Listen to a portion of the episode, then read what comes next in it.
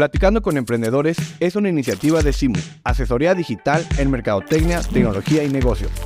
Visita www.cimu.mx y entra de nuestros cursos y otros servicios. Comenzamos.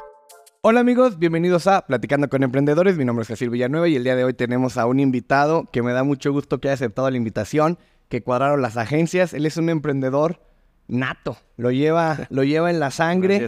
Está en la industria del calzado. Tiene un familiar que probablemente todo México y Latinoamérica conoce. Carsten Reyes, bienvenido a Platicando con Emprendedores. Muchas gracias por estar aquí. No, gracias. El, gusto es mío de verdad estar aquí presentes. Tenemos muchos años de conocernos y, me da gusto estar colaborando con, con personas como tú para, para darle información a la gente. No, pues muchísimas gracias, Karsten. Oye, Karsten, pues así yendo directamente al grano, ustedes son dueños o fueron dueños, ahorita nos cuentas la historia de una marca que se llama Calzado Chabelo. Así es. Y pues en México y en Latinoamérica Chabelo es, es un ícono. Eh, cuéntanos un poquito, eh, era tu tío, cómo era, platica, o sea, cuéntanos qué relación tienes ligeramente con él antes de entrar al tema del emprendimiento. Sí, claro que sí. Mira, prácticamente este Chabelo era ya un, un pariente muy lejano mío. Este, porque él era primo hermano de mi abuelo, de mi abuelo paterno. Entonces, prácticamente, pues nosotros este, éramos la única familia que tenía aquí en León, Guanajuato. Y este, la historia comenzó con, con que una... Mi, abuelo nunca se dedicó al, calzado. Mi abuelo tenía una tienda de, regalos en el centro. Pero fue mi tío Ramón, el mayor, de cuatro hermanos, que, que fue el que incursionó con un tío de él en el calzado. Entonces él empezó a, a, pues a incluir a todos sus hermanos en este ramo. ¿sí? Todos empezaron desde abajo, todos eran, uno era el, montador, otro era el presuntador, otro literal, ellos eran la mano de obra eh, en esta fábrica. Y posteriormente, eh, pues a mi papá y a, mis tíos se, les ocurre o se les da la idea de, hacer un producto diferenciado en calzado infantil. Porque anteriormente el calzado infantil pues era prácticamente negro y blanco y se chingó. Entonces, este, ellos querían, pues traían otra idea más revolucionaria de hacer zapatos para niños de colores, que combinaran más con la ropa, etcétera. Entonces, pues teniendo esta oportunidad con, mi tío Chabelo, eh, ellos llegaron a hablar con él y le dijeron, oye, pues sabes qué, traemos esta idea, queremos poner una marca así asá, queremos, este, pues prácticamente revolucionar o cambiar el, zapato infantil en México.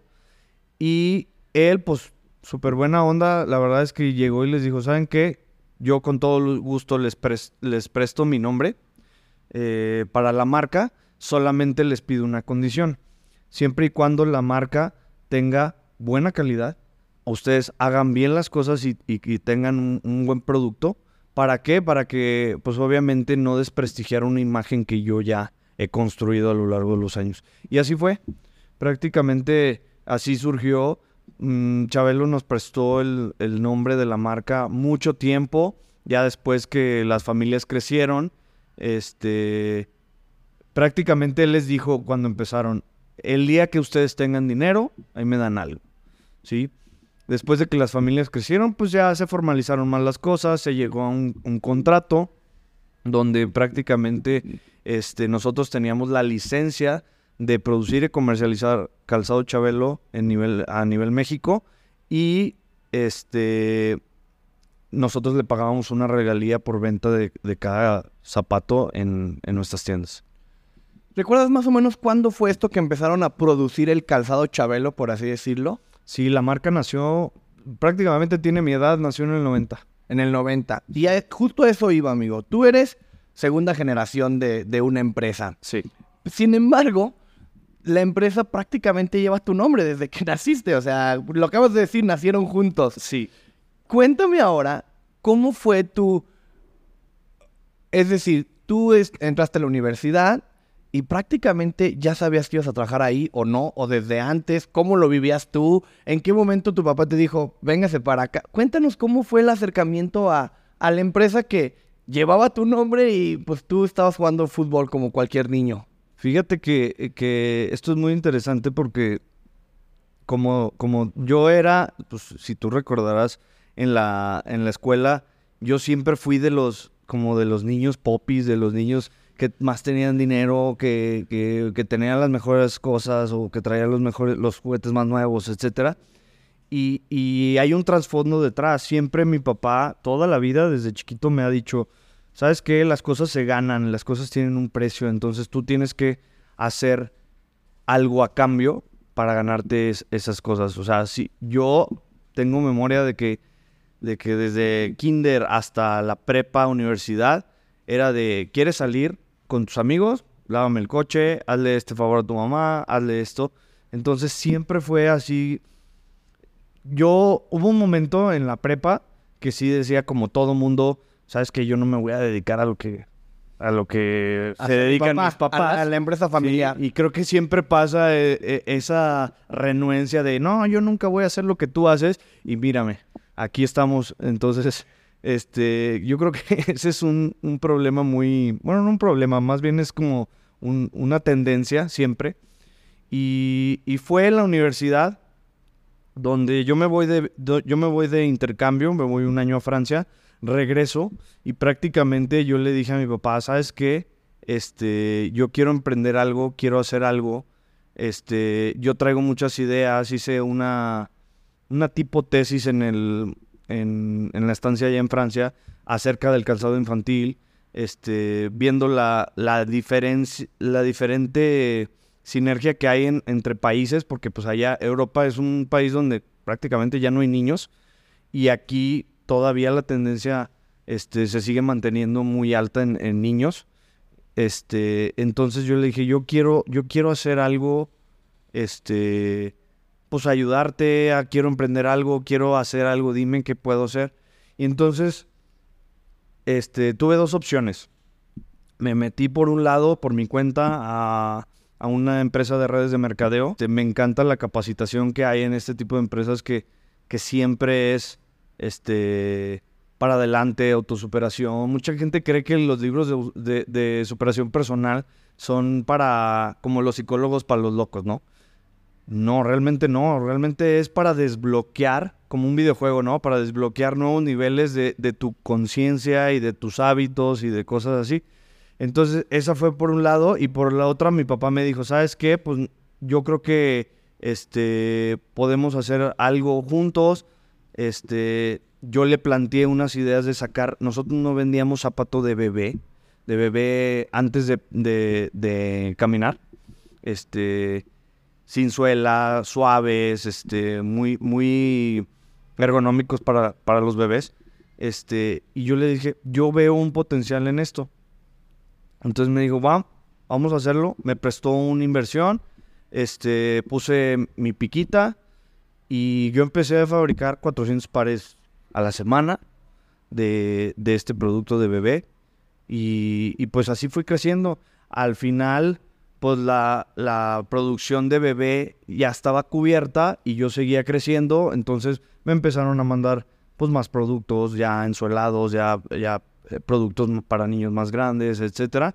Y hasta ahorita, pues, este, de varias maquilas que somos, yo soy la maquila más grande del grupo digamos que entonces el calzado que ustedes fabrican, una parte lo hacen ustedes y otra parte lo maquila. Exacto. Ahora cuéntame qué onda con la marca Chabelo. Digo, ya me contaste cuando inició, pero fue un boom. Digo, Chabelo tenía todo un respaldo atrás, pero ustedes en particular hicieron una campaña que se hizo muy viral, ¿no? En, Estados Unidos, que se hizo muy viral en México, el de Duran un, Chabelo, ¿no? Que era usar, pues, esta eh, creencia o cultura popular, este chiste, este meme de que pues Chabelo casi casi que era inmortal, ¿no? Y, hacíamos hasta estas, o el internet hacía estas competencias de quién iba a llegar a la final. Claro. Cuéntame entonces ahora, ¿qué ha pasado? ¿Cómo evolucionó la marca Calzado Chabelo? Pues fíjate, desde que empezó, empezaron súper bien mi papá y mis tíos porque sí le dieron un giro. O sea, te digo, antes los zapatos para niños eran blancos y negros y no había otra oferta. Cuando mis papás y mis tíos se empezaron a meter ya con la marca Chabelo, empezaron a revolucionar porque empezaron a meter pieles este, de colores, que combinaban con la suela, este, materiales diferentes, este, pieles crazy, satanados, cosas diferentes a lo que ya había en oferta de otras marcas.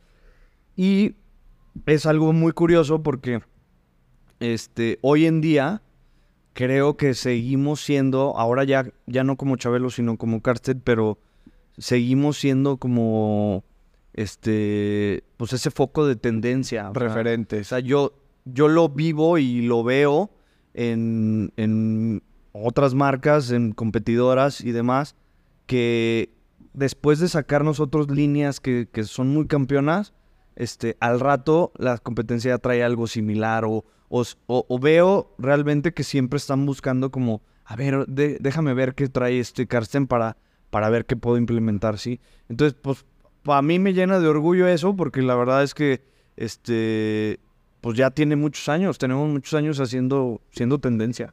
Órale. No solo haces Karsten, sino tienes otras licencias. Tienes Plaza Sésamo, tienes Destroyer. Cuéntame, ¿cómo es el tema de las licencias? Esto te lo pregunto porque es una pregunta muy común en los emprendedores. Yo creo que más de uno hemos dicho, compro una licencia, hago playeras. Compro la licencia, hago mochilas. A mí de los casos que más me gusta es de máscara de látex, ¿no? Que haces Ok, estas playeras sí, con licencias. Cuéntanos el detrás de comprar una licencia, cómo es el día a día, cómo se vive. Platícanos un poco, por favor. Pues fíjate que este todo fue por fue muy rápido, Jaciel, fue todo mucho por la tuvo que ver mucho la pandemia. En la pandemia este había una cláusula en el contrato de Chabelo que, que cada año tenía que haber forzosamente un crecimiento. Entonces, este, cuando llega la pandemia, nos cierran a todos. eh, obviamente no había las, las ventas que, que había en otros años. Este, a mí, siendo calzado infantil, me pegó muchísimo lo de las escuelas. Prácticamente nosotros no tuvimos este, temporada escolar dos años consecutivos. Donde te estoy diciendo que ahorita la, la- ahorita y antes y desde hace mucho, la temporada escolar para el calzado infantil es un parteaguas, es, es como la panacea, o sea, es, es una época bastante fuerte y que hay para todos. La, la realidad, perdón que te interrumpa, es que las escuelas mueven la economía en muchos sentidos. o sea, en transporte, en, en útiles, en Cañón. todos los comercios que se ponen alrededor de una escuela, etcétera, etcétera. Perdón, amigo. Sí. O sea, para que te des una idea, el escolar para mí representa todavía hoy el 50% de mi producción anual. Entonces, el que me quitaran esa producción anual, Dos años. dos años, decíamos, puta, entonces tenemos que reinventarnos y reinventarnos cada tres meses. Porque ya no hay esa, esa temporada de primavera-verano, este, eh, escolar y luego eh, otoño-invierno. Ya ahora es primavera y verano y otoño-invierno todo el año. Entonces cada tres meses tenemos que estar este, sacando nuevos modelos y sacando nuevos modelos y, ver tendencias y ver y ahora qué sacamos. Este, nos, nos dimos a la tarea de, de hacer también, buscar otros productos, porque en ese momento pues los niños no salían a la calle, se quedaban en su casa, entonces pues busca un zapato de calcetín, un zapato este tipo sneaker, una sandalia, algo, algo que pues ahorita coincida con, con lo- las necesidades del público. Entonces, Perdón, que antes eso ni lo hacían. exacto. Ok. Exacto. Entonces, fue por esta búsqueda de nuevos productos de que decíamos, güey, es que con una marca no podemos abarcar todo el año, este, aunque le demos la vuelta a los modelos muchas veces. Entonces, decidimos, este, después de la pandemia, justo cuando acababan de abrir, nos fuimos a Las Vegas. Este, perdón, un año antes de la pandemia nos fuimos a Las Vegas y, nos, y, y fuimos precisamente a una feria de licencias. Sí, es una feria de licencias que se hace muy, muy grande ahí. Y, y curiosamente nos topamos con Destroyer. Entonces, Destroyer la tenía para zapato, la tenía otro proveedor. Y, y en ese momento nos, nos tomamos a la tarea de, de introducirnos con ellos, este, presentarles como un proyecto de, oye, estamos buscando una, una, una licencia que comercializar, nosotros tenemos know-how de producción, know-how de ventas, know-how de todo, abarcamos todo el país, etcétera, etcétera. Y sí, se dieron las cosas, este, firmamos y justo con la primera temporada que empezamos de Destroyer fue con, Pandemia. fue con escolar. Escolar. Entonces, este, para nuestra buena o mala fortuna, empezamos con, con escolar, nos dio la pandemia, pero con lo primero que vendimos de escolar de Destroyer, alcanzamos la cuota mínima. ¿Por qué? Te explico. Cuando, cuando tú compras una licencia, eh, ellos te dicen, tú tienes una regalía de tanto por ciento este, por, por calzado vendido, ¿ok?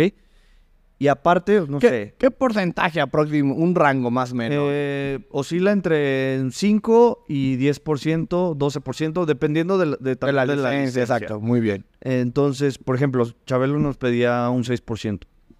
Entonces, este, en- oscila entre un 5 y un 10. Entonces ellos nos dicen, tienes un 10% de regalía de cada producto vendido. Más aparte, tienes, este, puede ser un año, puede ser dos años de, de gracia. Y en este, en este periodo de uno o dos años, tienes que vender un mínimo de, no sé, 300 mil pesos, 500 mil pesos, un millón de pesos, depende de la licencia. Entonces, vendas o no vendas, hagas o no hagas, durante este periodo tú me tienes que pagar esto. Si vendes más, chingón. Si vendes menos, me tienes que pagar esto. Entonces así funciona prácticamente el tema de las licencias. Este es como un derecho de producir y de, fab- de- de fabricar y de distribuir una, una marca que ya está bien posicionada. Claro. ¿sí?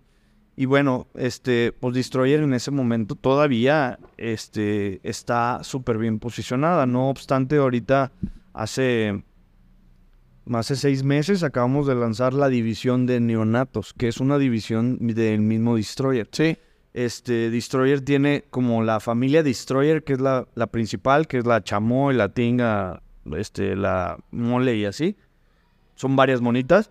Y después tienen otra división que se llama Neonatos y ahí vienen los casimeritos y las casiadas y... Todo. La verdad es que Amparín hizo un buen trabajo. Sí tenía mucha imaginación. Y, y ahorita esperamos que nos vaya muy bien con esa división. Porque viendo, viendo datos reales en, en venta de juguetes, Neonatos representa un 10 a 1 contra las muñecas normales. Wow.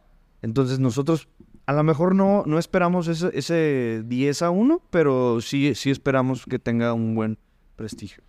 ¿Y con Plaza Sésamo cómo te va? ¿Cómo? Digo, me imagino que llegaron ahí en esa misma feria, pero cuéntanos un poco ahí de Plaza Sésamo. Plaza Sésamo llega un año, año y medio después de, de Destroyer. Ya, ya habíamos abierto las puertas a- a- de la pandemia.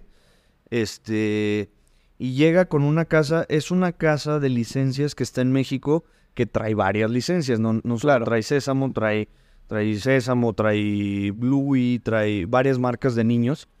Este, y entonces, pues nosotros dijimos, pues ya le, ya le estamos rompiendo ahorita con Destroyer. Este, Karsten eh, va muy bien también.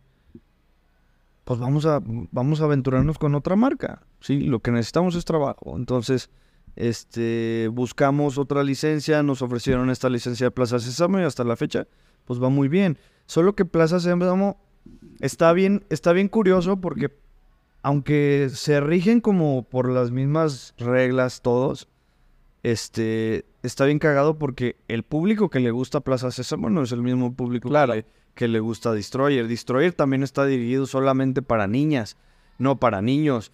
Y, y Plaza Sésamo está, está dirigido a los dos públicos. También Plaza Sésamo está dirigido a los niños, pues mucho de los temas de niños de, no sé, de 0 a 3 años, que porque van con van mucho con, con los temas de aprendizaje, de los números, de los colores, de ta, ta, ta, ¿no? Entonces, ahorita lo que estamos haciendo es una alianza con la misma casa de licencias para que ellos mismos nos ayuden a impulsar la marca en redes sociales, en eventos, e- etcétera. O sea, que va- vayamos de la, De la mano. Porque al final, pues es un convenio, es una sociedad. Entonces, Si vendes más tú, gana más él también.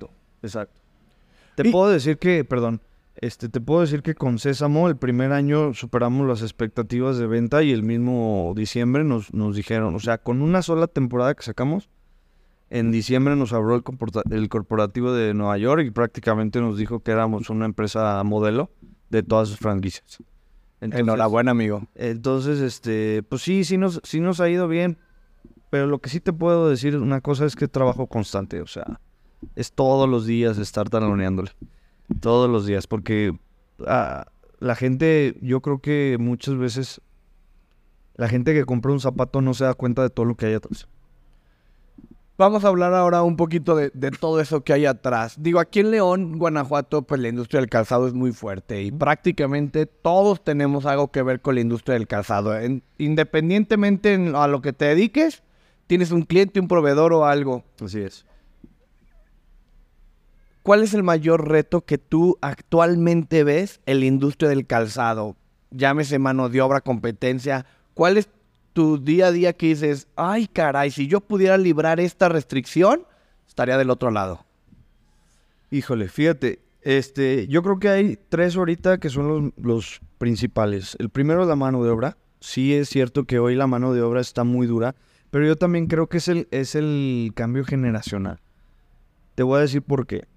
Este, hay un dicho que dice, este, eh, tiempos difíciles crean gente este, fuerte. Y luego tiempos fáciles crea gente débil.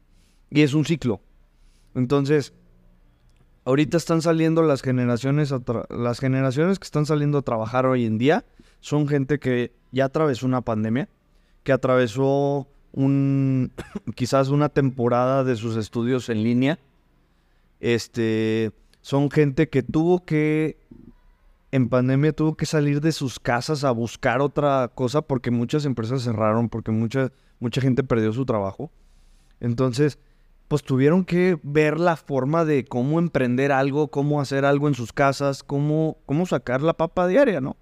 Entonces, ese es el primer tema. Yo creo que la mano de obra ahorita es, es muy complicado. Y también es un tema generacional porque yo lo tengo ya bien, bien comprobado entre personas de entre 20 y 25 años, ahorita, que son los mm, generación X. sabrá sabrá cuál este, generación, pero sí Z, millennial, creo que entre 20 y 25. Esta generación no están acostumbrados a, ni a ser jefes, ni a tener un jefe.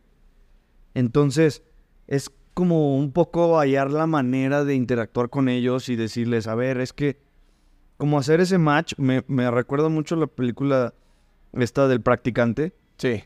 De que, pues es, es, como hacer el match de la vieja escuela con la nueva escuela. O sea, debe de haber un punto de inflexión donde podamos trabajar los dos. Y entonces, pues la gente ahorita no, no está acostumbrada a los regaños, no está acostumbrada a que les digas qué hacer o cómo hacerle. Entonces, pues de buenas a primeras se van. O, o ya ni te dicen ni adiós, güey. O sea, simplemente vinieron una semana, tres días y, y ya faltaron y se fueron. Sea, ni las gracias ni nada. Es el primero. La segunda, yo creo que este, la globalización está jugando un papel muy importante ahorita porque vas a decir que estoy hablando mucho de la pandemia, pero la pandemia vino a revolucionar muy cañón todos los negocios. ¿Por qué? Porque se vino una tendencia de, de, comprar en línea que no teníamos este, y que se incrementó de manera estratosférica. Este, hoy en día ya no... Antes, cuando empezaba Chabelo, pues la, competencia era local, ¿sí? Que no todo el mundo tenía una marca de zapatos y pues todas las marcas que, de zapatos que se vendían en las tienditas o, en los comercios, pues eran prácticamente locales. Muy rara vez veías un Nike, veías un Puma, veías un... Ahorita ves infinidad de oferta de todos colores y sabores, de todos precios, para todas edades, para todo, para el público que sea. Entonces, esa, esa, yo creo que ahorita lo que nos ha ayudado mucho es la confianza. La confianza del cliente de que ya, pues no somos una, una empresa emprendedora, que ahí juega un, papel muy importante la marca Carsten, ahorita te, te platico también. Este, porque cuando yo dejo Chabelo, pues era prácticamente volver a empezar. Entonces yo dejo Chabelo prácticamente en el 2021 y, y lo primero que dijimos es, vamos a cambiar. Y puta, ¿a qué marca? ¿Qué logo? ¿Qué, o sea, qué colores? ¿Qué todo? ¿Qué vamos a hacer? Entonces, pues jugamos con la bandera de, de, ¿sabes qué? Somos el mismo producto, somos los mismos fabricantes. Gracias a la, a la confianza que tienen los clientes con mi papá, nos abrieron las puertas muchos de ellos. de órale, sí, sin problema, vas a volver a empezar, no, no, conmigo no vas a volver a empezar, ya conozco tu producto, ya conozco tu oferta, Otro logo. perfecto. Entonces, este, pues prácticamente la globalización ahorita es un tema muy, muy cañón. Y tercero, yo creo que eh, hoy en día la gente sabe más o tiene una noción más certera de dónde gastar su dinero. ¿Por qué? Porque a mí me pasó que yo a lo mejor tenía dinero y que a lo mejor decía, ay, güey, me voy a dar un gustito, me voy a comprar esto. No lo necesito, pero me gusta y me lo voy a dar. Y hoy en día creo que la gente, por después de la pandemia otra vez, este, mucha gente quedó descapitalizada, mucha gente como que frenó un poco esa globalización también o ese consumismo tan cañón que había y decía, ¿sabes qué? Voy a, voy a pedir lo que me, realmente me gusta o lo que realmente necesito. Entonces eso también ha sido un tema porque mis ventas hoy te puedo decir que están así. O sea, están haciendo una oscilación constante. ¿Por qué? Porque la gente sabe escoger bien qué productos comprar, qué productos, en qué productos sí invertir un poquito más de lana, en qué productos no, etcétera. Entonces, ahorita las tendencias o la, sí, la moda se ha hecho, o sea, no hay ya una guía que te diga, ah, mira, esto es lo que va a vender, ¿sí? Ahorita tenemos que picar con chanclas, con tenis, con, con zapatos de calcetín, con suelas de Eva, con suelas de cuero, con todo, con todo tipo de producto. Entre más ofertas tengas ahorita, creo yo, este, pues mejor puedes acercarte a las ventas o a los números que tenías antes. Quiero, quiero hacer muchas pausas ahí, doble Sí, clic, dirían. Una, ¿por qué dejas Chabelo? Es decir, ¿qué pasó ahí que dijiste, tengo que dejar Chabelo y ahora voy a Grupo Karsten?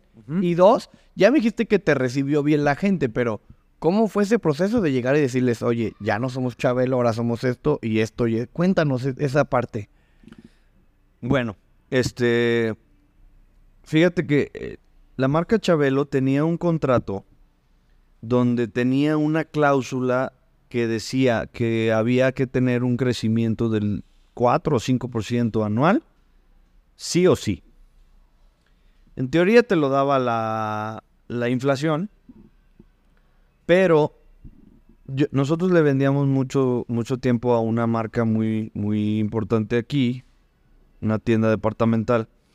¿Qué es parte de tu que, vida? eh, no, No, otra. no, otra. otra. Este, pero yo creo que también es parte de la vida de mucha, de mucha gente en México. Este, nos empieza, haz de cuenta que él, él nos pedía, ese cliente nos pedía muchísimo zapato y de buenas a primeras los precios subían, todo se inflaba y ellos no subían sus precios. Entonces ellos querían la misma calidad de Chabelo a un precio más barato. No te reconocían ese cambio de precio. Exacto. Entonces decíamos, güey, escogíamos nuevos materiales, otros, otro tipo de oferta, y decía, no, esto no es Chabelo. Y digo, pues sí, pero es el precio que tú me estás dando Target. No, pero no es Chabelo. Entonces, ahí fue, fue un tema. Entonces, empezaron a bajar las, las, las ventas sobre ese cliente, que sí eran bastante considerables.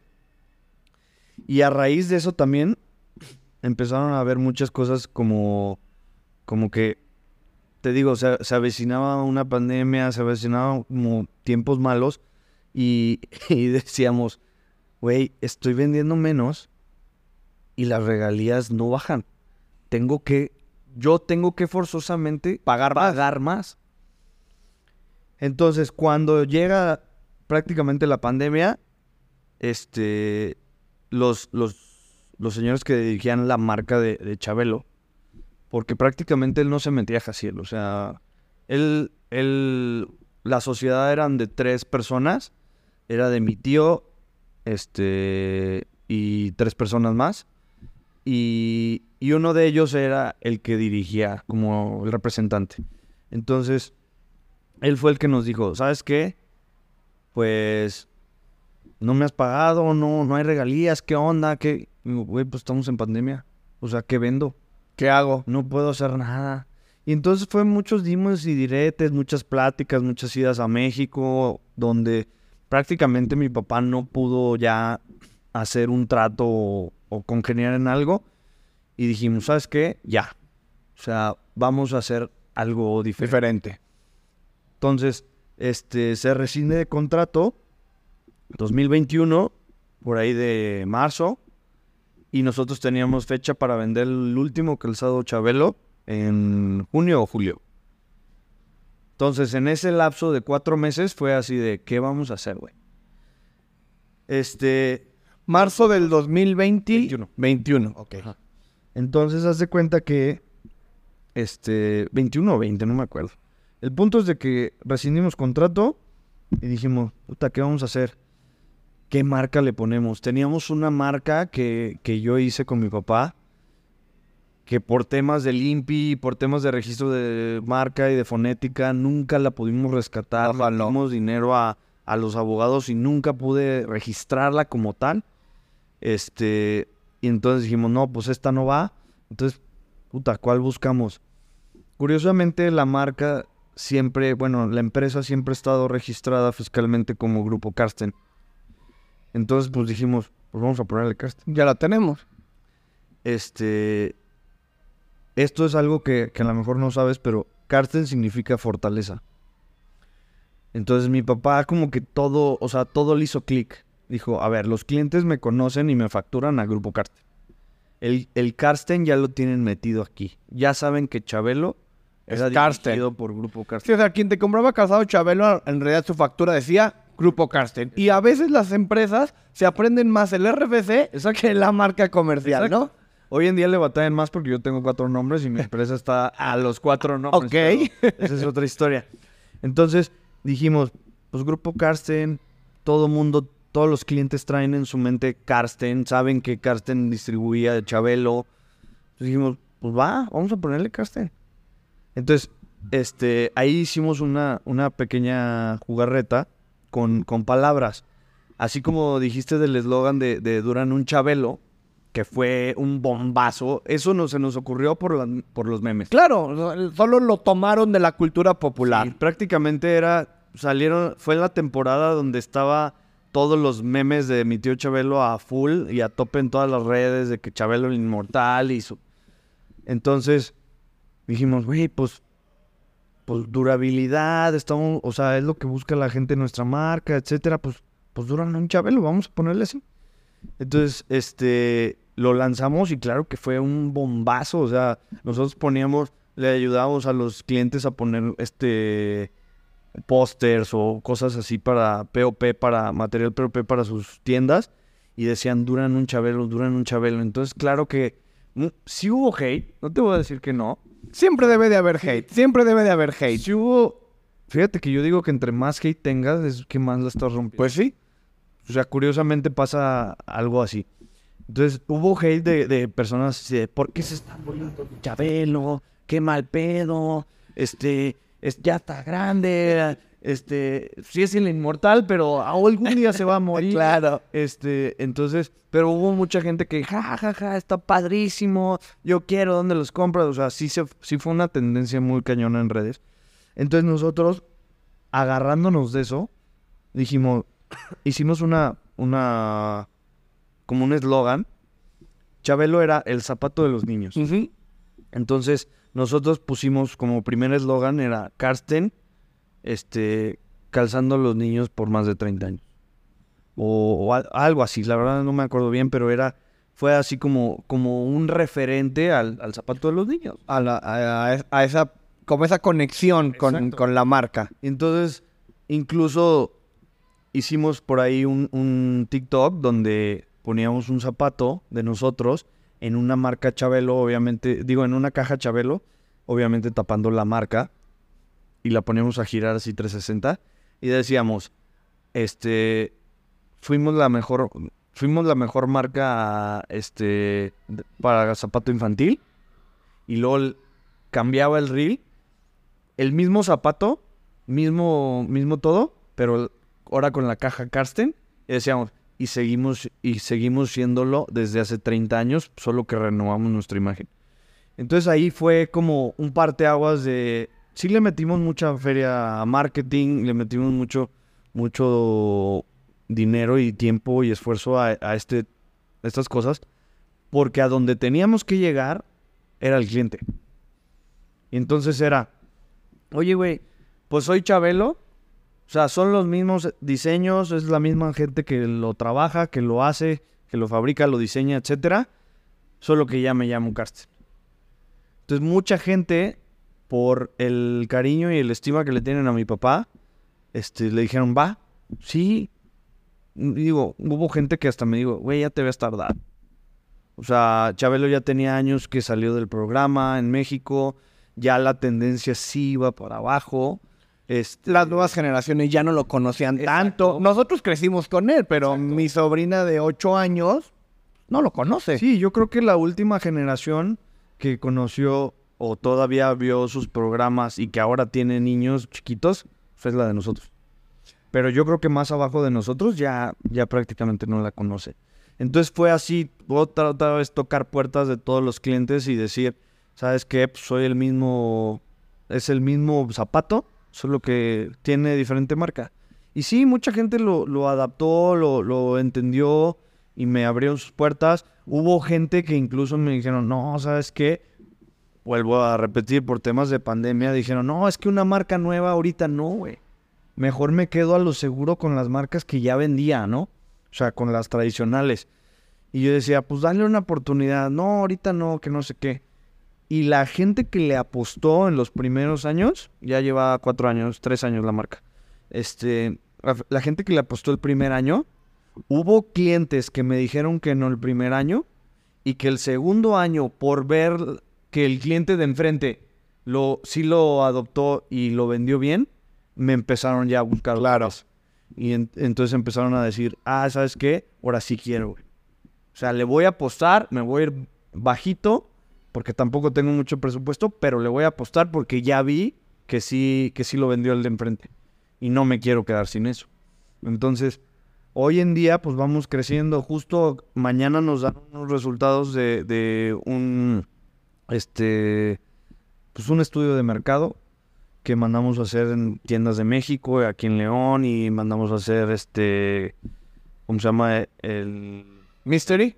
Ajá, en Mystery Shopper y, y- y también mandamos a hacer un focus group con mamás de, de la edad y de ciertas características para ver dónde estamos hoy posicionados la marca Carsten en el, en el público. Porque te voy a decir una cosa, Jaciel. Hoy en día hay mucha oferta y mucha, mucha demanda de zapato. Pero nosotros no queremos, nosotros nunca hemos sabido sa- hacer un zapato este, económico. O sea, la verdad es que siempre nos ha distinguido por el eslogan, por la marca y por, por, por cómo sabemos hacer las cosas o cómo le enseñaron a mi papá y a mis tíos a hacer los zapatos. Es que no nos, no nos enseñaron a hacer zapatos económicos. O sea, nos enseñaron a hacer zapatos de piel, de buena calidad, de buenos materiales que duren, que, que vistan, que, que, que estén en tendencia. Cómodos, etcétera, etcétera. Entonces, creemos que, que, que, que- que estamos en buen momento ahorita, que va, en teoría, empezando la marca Karsten a dar ese brinquito a, quizás a un nivel un poquito ma- mayor. ¿Sí? No quedarme como en, en un nivel intermedio bajo, sino que dar un, un poco un, un brinco más alto y a lo mejor, no sé, pues tener una marca más, presti- más prestigiosa, ¿no? O sea, que la gente lo busque y que diga, ah, pues como, no sé, dice el chicharito que sueñes cosas chingonas, pues a lo mejor que me vean como, pues como un, un zapato, un Ferragamo, un, digo, me estoy yendo muy alto, pero digo, pues que me vean como un zapato de niño de muy buena calidad, excelente, este, tendencia, moda, etcétera, y que se venda, que, que realmente la, la gente lo busque por eso, ¿no? Por sus buenos materiales, por su buena calidad, por, por todo esto que le ofrecemos. Seguro así va a ser, amigo. Va a ser un zapato. Ya no es de calidad y simplemente va a ser ese, ese brinco de prestigio. Hablabas un poquito ahorita de clientes, de ventas, de marketing. Cuéntame, en realidad, ¿quiénes son tus clientes? Es decir, ¿cómo es tu, tu prospección? Eh, eh, hablamos a- antes de empezar de la tienda en línea que está este proyecto, pero hoy hoy, ¿quiénes son tus clientes y cómo es tu marketing? Porque tú lo dijiste bien, tu producto es para niños, pero tus clientes son los papás. ¿no? ¿Cómo es ese tema? Si quieres hablamos primero de las ventas y, y luego hablamos de marketing. Pues mira, mi- mis ventas son un modelo tradicional. Prácticamente yo no, perdón, yo no tengo ni una tienda este, propia, salvo aquí en, en los outlets de Mulsa. Es la única tienda que yo manejo. Este, todas las, todos los productos que, que nosotros hacemos se venden en tiendas de retail. Este, son cadenas grandes que tienen, no sé, 30, 40, 50, 100 tiendas en, en diferentes este, puntos de la República. Este, cadenas como Liverpool, como Sears, este, Palacio de Hierro eh, y, tiendas departamentales, ¿no? Entonces, prácticamente, yo digo que siempre he dicho que, que la mejor forma de vender es de boca en boca. O sea, es la recomendación. Yo creo que, yo creo firmemente que, que, por ejemplo, cuando te recomiendan una, una película, a lo mejor te gusta el tráiler, pero si no te dan ganas de ir, no vas. Sin embargo, si alguien, un amigo, un pariente o lo que sea, llega y te dice, güey, está poca madre, tienes que verla, eso te incentiva a verla. O sea, realmente ya como que te, te prenden la mecha de, güey, sí tengo que ir a verla, porque ya me la está recomendando alguien, ¿no? Entonces, y yo creo que la gente no recomienda cosas malas o cosas que no le funcionaron. Entonces, ahorita que platicabas de, de mis clientes, sí, mis clientes efectivamente son, son los, los niños a los que le vendo esa, a los papás, o sea, los que compran, los que tienen el poder ad- adquisitivo son los papás. Pero te voy a decir algo bien curioso. Hoy en día, cada vez más chicos, los, lo- o sea, en- entre más chicos los niños, este, están teniendo un, un poder de decisión mayor. O sea, yo lo veo ahorita con mi niño, va a cumplir tres años, y ahorita le digo, ponte estos zapatos, y si no, No. le gustan, me hace un berrinche. ¿Sí? Hay ciertas circunstancias en las que me monto en mi macho y digo, pues te los vas a poner porque yo digo y porque vamos a la fiesta o lo que sea. Pero hay situaciones que dices, ay, güey, ya. Mejor, a ver, ¿cuáles, cuáles quieres? Ponte los que quieras. Escoge. Ponte los que quieras. Sí, entonces, digo, tiene va a cumplir tres años. Entonces, cada vez, sí, el poder adquisitivo lo tiene el papá, la mamá, pero cada vez el niño más pequeño tiene, tiene el poder de decisión de, ese no me gusta. Y aunque me lo compres, no me lo voy a poner. ¿Sí? ¿Por qué? Porque yo quiero ese. ¿Sí? Entonces, está bien complicado ahorita, está, está bien divertido porque cuando yo le vendo a los retails, yo le muestro un catálogo. ¿Sí? Entonces, de ese catálogo, mediante su experiencia, el cliente va escogiendo modelos. Los que él cree que se van a vender. Exacto. Entonces, ellos muestran únicamente, perdón, únicamente al público lo que ellos creyeron que se iba a vender en su tienda o que se va a vender en su tienda.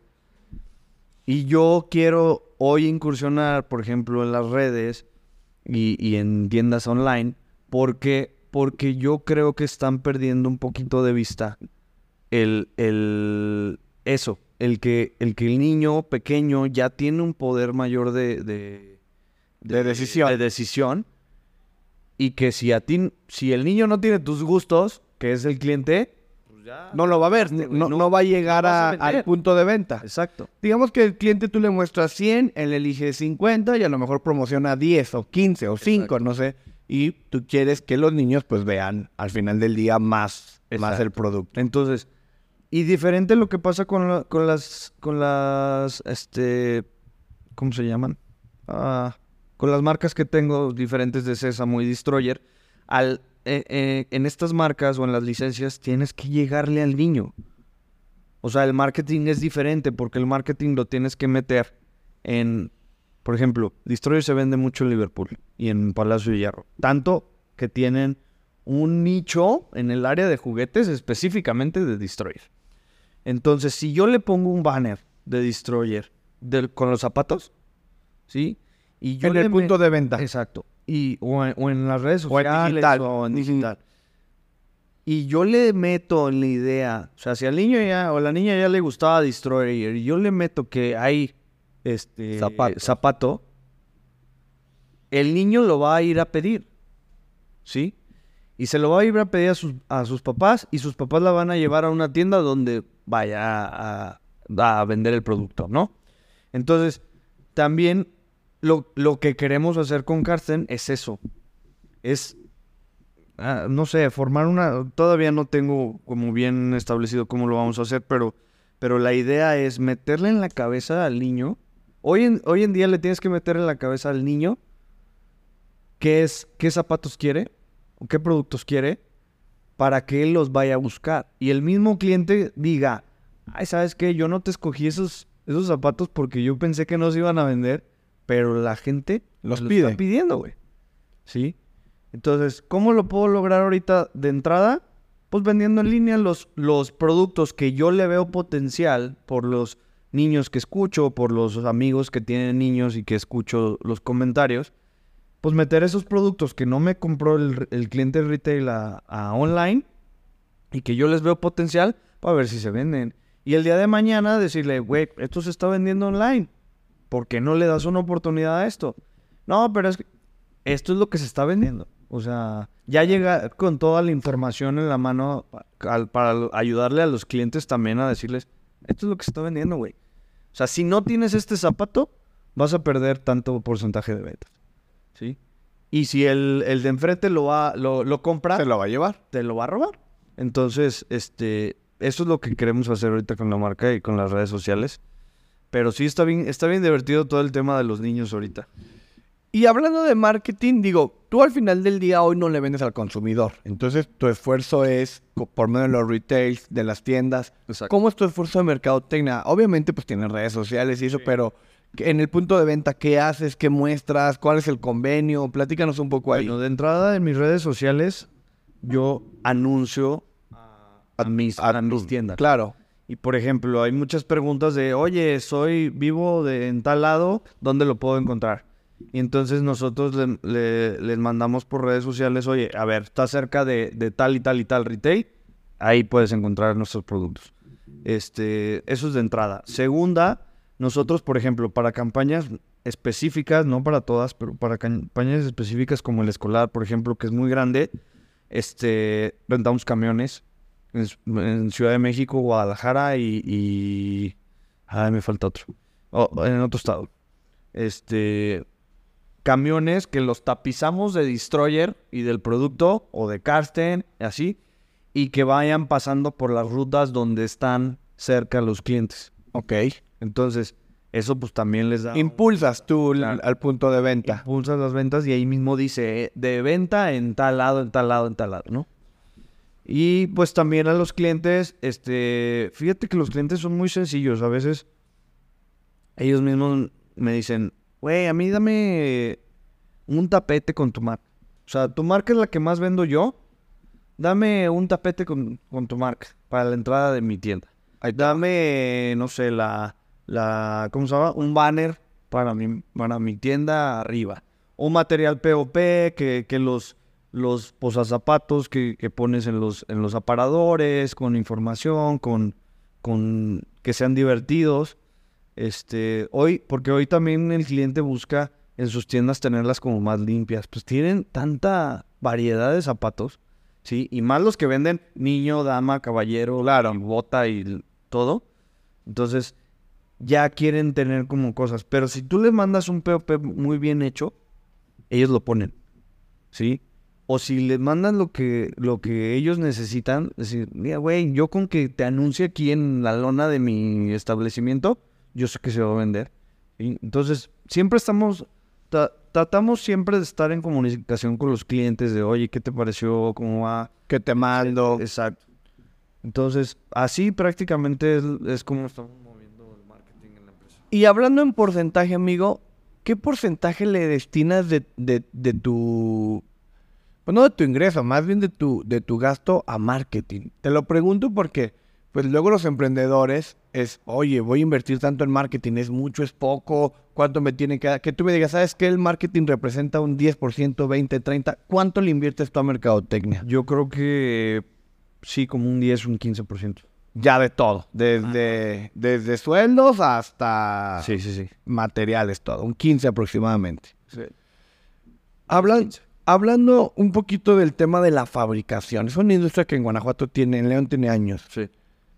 ¿Qué haces tú con este, cómo, cómo libras esta rotación que ya hablabas hace rato, el clima, eh, recursos humanos? eh, eh, eso, si en el calzado, que es una mano de obra específica, es un reto, eh, o sea, es un reto en general para todos. Claro. ¿Ustedes cómo lo, cómo lo libran?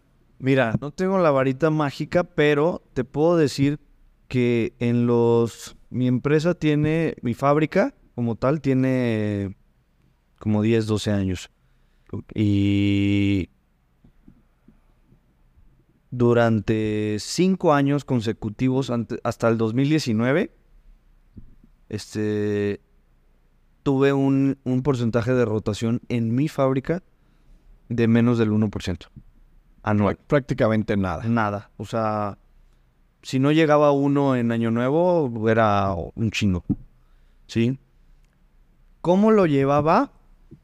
Fíjate que siempre, Jaciel en mi familia nos han enseñado a ser humanos. O sea, nosotros siempre estamos muy al pendiente de la gente que trabaja con nosotros. Sea desde el gerente hasta la señora que te abre la puerta. ¿Cuántos colaboradores, colaboradores tienes a Prox? Ahorita este, tenemos alrededor de 300 personas. Es un reto estar cercano a Sí. 300 O personas. sea, tan solo, tan solo la fabricación tenemos como 190, 100, sí, por ahí. Y son como otros 100 administrativos, logística y eso. sí, entre todo. Sí. Pero te digo, de- eh, siempre somos muy humanos, siempre tratamos de cuidar este, a la gente. Tan así que tenemos gente este, ahorita en la empresa que tiene ve- más de 25 años en- con nosotros. O sea, ¿por qué? Pues porque es fiel. Sí, que estaban desde la fábrica de tu papá y ahora claro, siguen en la fábrica tuya. Más, te puedo decir que incluso hoy en día me ha llegado gente que trabajó alguna vez con mi papá, cuando mi papá dirigía las producciones, y, y dice, yo vengo por el señor Mauricio, ¿sí? Porque me gusta trabajar con él, o porque le tengo un gran aprecio, porque siempre me trató bien, o sea, siempre, y, y yo creo que ese ha sido uno de mis, de mis éxitos más grandes, el tratar a la gente como, como no como número. Y yo me pongo a cotorrear ahí con, la, con, con todo el personal, o sea, de repente me doy mis vueltas y, y les hago chascarrillos, me pongo a platicar, siempre les he dicho a todos, hago juntas de repente y les digo, a ver, el hecho de que yo sea el patrón y tú seas la persona que tiene dos días aquí, no me hace más importante.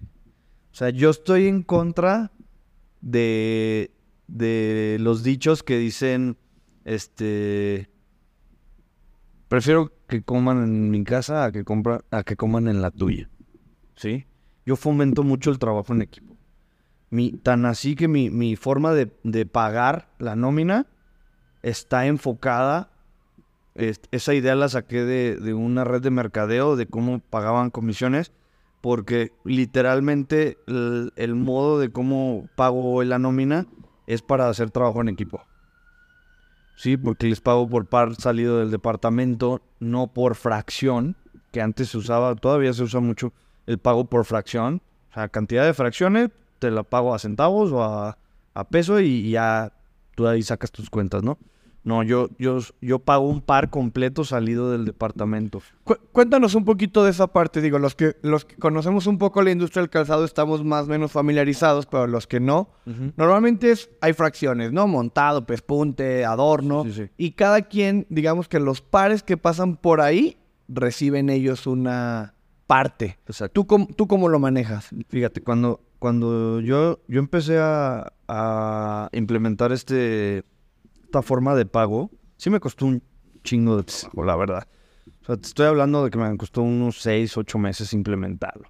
porque es meterle en la cabeza y trabajar diario con la gente de que sí se puede, sí se puede, sí se puede. Y, y es estar ahí con ellos.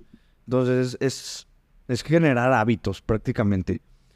Por ejemplo, si yo tengo una, una fracción que está pespuntando un látigo un señor y su única tarea es pespuntar látigos. Este, y un día llega un modelo que no trae látigos. Y él quiere cobrar por los pares que pespuntó el látigo. Independientemente si adelante se acabó o no se acabó el zapato, él te dice, yo pespunté X, lago, eh, X látigos, perdón, págame. Lo que me pagas. Ok. Entonces, si yo, si yo le mandaba un modelo a esa fábrica que no pespuntabas látigos, porque era una bailarina a lo mejor, ese señor se quedaba así todo el día. Y al final de todo, yo tenía que darle o solventar Algo. su sueldo. Claro. Porque yo tuve la culpa de no darle un modelo, en teoría, de, de, de- Que llevará látigo. que llevara su fracción. Entonces yo dije, vamos a implementar un, un destajo por par salido del departamento. ¿A qué me refiero?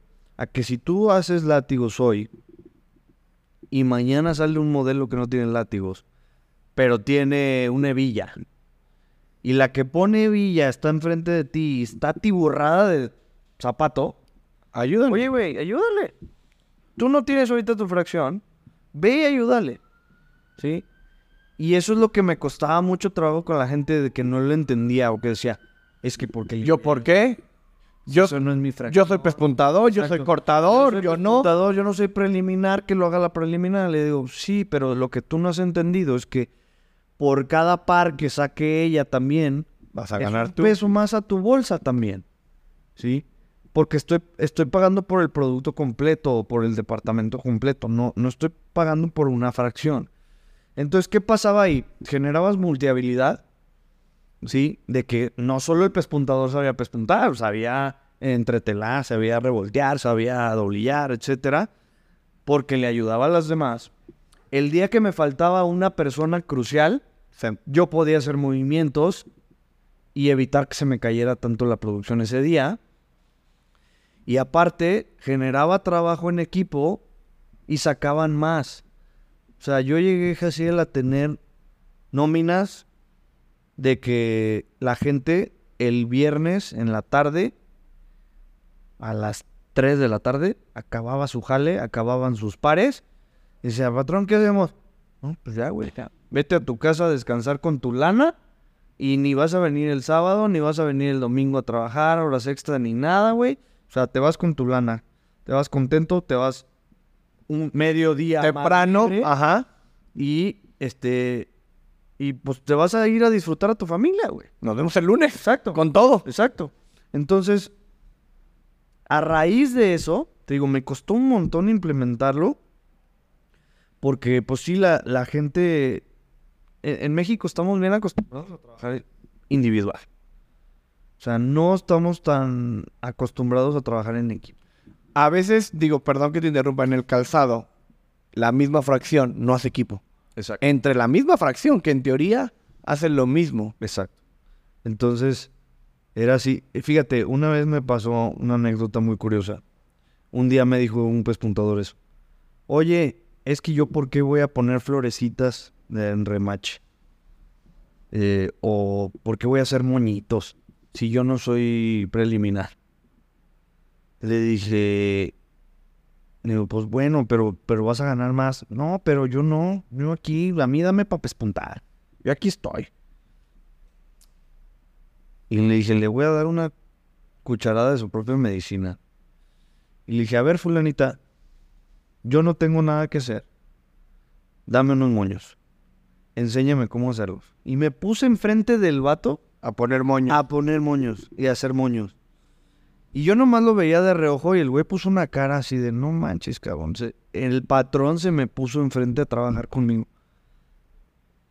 Ahí, de- después de eso, te lo juro que nunca me volvió a decir nada y se ponía a ayudar en donde, en donde lo necesitaban. Porque también, pues des- después comprendió que sí, sí, efectivamente, si se ponía a trabajar en otras fracciones, Iba a ganar. y se esforzaba menos.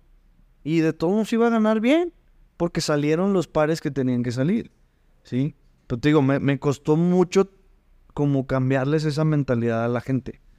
A partir de eso, no tenía rotación. La gente se iba tranquila, se iba el viernes en la tarde, poca madre. Ya no iba el sábado, ya no iba el domingo, no trabajaban horas extras, iban con su lana.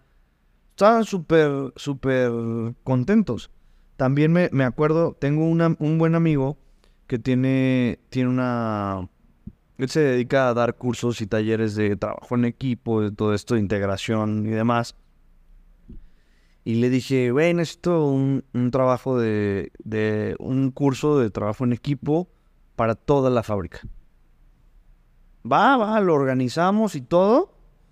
A ese evento no tuve oportunidad de ir porque sí me dijo, este, esta, esta parte no la, no la quiero trabajar contigo porque luego la gente se cohibe. Necesito que sea un trabajo independiente. Exacto. Entonces me, me pidió varias información así de quién se lleva mal con quién, quién para ponerlos en el mismo grupo, etcétera. Y hace cuenta que lo citamos el sábado en la mañana como un día normal. que A trabajar. A trabajar. Horas extras o lo que Y sea. él llegó a las 7, o sea, si lo citamos a las 8, él llegó siete y media con un camión. Y órale, al que iba llegando, trépese, trépese, trépese. Y ya los, los, los metió todo al camión, se los llevó a un rancho muy padre que, que le hacían favor de prestarle. Y llegan en la tarde, y ya yo los estaba esperando, y, y me, te lo juro que hubo más de cinco personas que me dijeron, patrón, nunca en mi vida me habían hecho un, un curso, un Una capacitación. un- algo así, una actividad como esta. O sea, la neta se lo agradezco un chorro. La verdad aprendí, nos divertimos, nos la pasamos poca madre. Y, y no, todo estuvo excelente. Y entonces, o sea, fueron varias cosas. Fue la- el trabajar con la, con la mentalidad de la gente, el invertirle a ese tipo de capacitaciones, el, el, te digo, el estar ahí, el escuchar sus problemas. Había, había días casi el que neta yo era el psicólogo de la gente.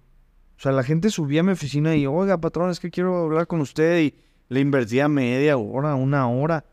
Eso cuando, cuando estábamos más, más pequeños, ¿verdad? Ahorita, pues, con 200 personas más no lo complicado. puedo hacer así, pero, pero la esencia es la misma. O sea, yo le digo, a mí si me ves en un pasillo y tú tienes un problema o quieres algo que contarme o algo, una duda, lo que sea, párame, güey. Cuéntame. O sea, párame ahí mismo y, oiga, puedo platicar con usted. A lo mejor si no tengo el tiempo en ese momento, te digo, sí, pero te veo tal hora o, o al rato vengo o, o si tengo la chance, ahí mismo lo haces. Pero yo creo que eso es lo que más me ha, me ha funcionado para, para la rotación. Y ahorita con el tema, este, pues por pandemia tuvimos que recortar. Aguantamos lo más que pudimos hacer, incluso pues hicimos trabajo de, de solventar sueldos y de, de comprar despensas para toda nuestra gente y todo aguantamos lo más que pudimos, pero pues como no me abrieron la temporada más fuerte, El 50% Dos- dos de tu venta, de tu no producción. teníamos, no teníamos más que hacer, entonces sí tuve que dar mucha gente eh, de baja, mu- mucha gente muy buena y que unos regresaron, otros ya se acomodaron en otras empresas y ahorita estoy en ese en ese lapso de otra vez volver a ese nivel de rotación. Entonces, quiero volver a implementar todos los mismos hábitos día tras día, trabajar con la mentalidad de la gente. Yo creo que eso ese es el éxito. Yo le digo a la gente, a ver, si ustedes no hacen, si yo no cumplo con mi trabajo de generar trabajo para ustedes y ustedes no cumplen con su, con su trabajo también de fabricar los zapatos, digo, el día de mañana no van a ser ustedes los que van a pedir trabajo allá afuera. Vamos a hacer todos. Porque todos dependemos, o sea, el fin no es el patrón, el fin es, el, es la empresa. ¿Sí? Es el negocio que de todos, todos comemos de aquí. Entonces, sí, como que hacerles conciencia de eso y hacerles parte realmente hace que la gente también se ponga bien cabrón la camiseta. Hablando de- del trabajo en equipo y, y obviamente pues tú has trabajado mucho de la mano con, con tu padre, ¿cuál ha sido de tu papá o el que sea Ajá. el mejor consejo que te han dado? Que tú dices, este consejo fue muy valioso, lo sigo aplicando o en su momento fue valioso. ¿Cuál ha sido ese consejo? Mm, ¿De mi papá hacia mí? O el de cualquier persona hacia Ah, ti. en general. En general, el mejor consejo que tú digas, híjole, este consejo realmente fue valioso. Pues me han dado muchos muy buenos consejos, pero yo creo que uno de los que más me ha pegado es como, pues siempre luchar por lo que quieres. O sea, no te detengas. El hecho, mira, a mí me resuena mucho una frase que, que dice, el no ya lo tienes. Entonces, para lo que quieras, para lo que sea que quieras hacer, el no ya lo tienes. Entonces, pues nomás te, te falta buscar el sí. ¿Sí? Entonces, para lo que te dediques, lo que quieras emprender, lo que quieras hacer en tu vida, lo que quieras soñar o lograr, pues el no ya lo tienes, güey. ¿Sí? Pues busca cómo sí, Busca el sí. ¿sí? Entonces, es eso, yo creo que el buscar el, el cómo sí, que mucha de la gente también se queda muy atorada en el no.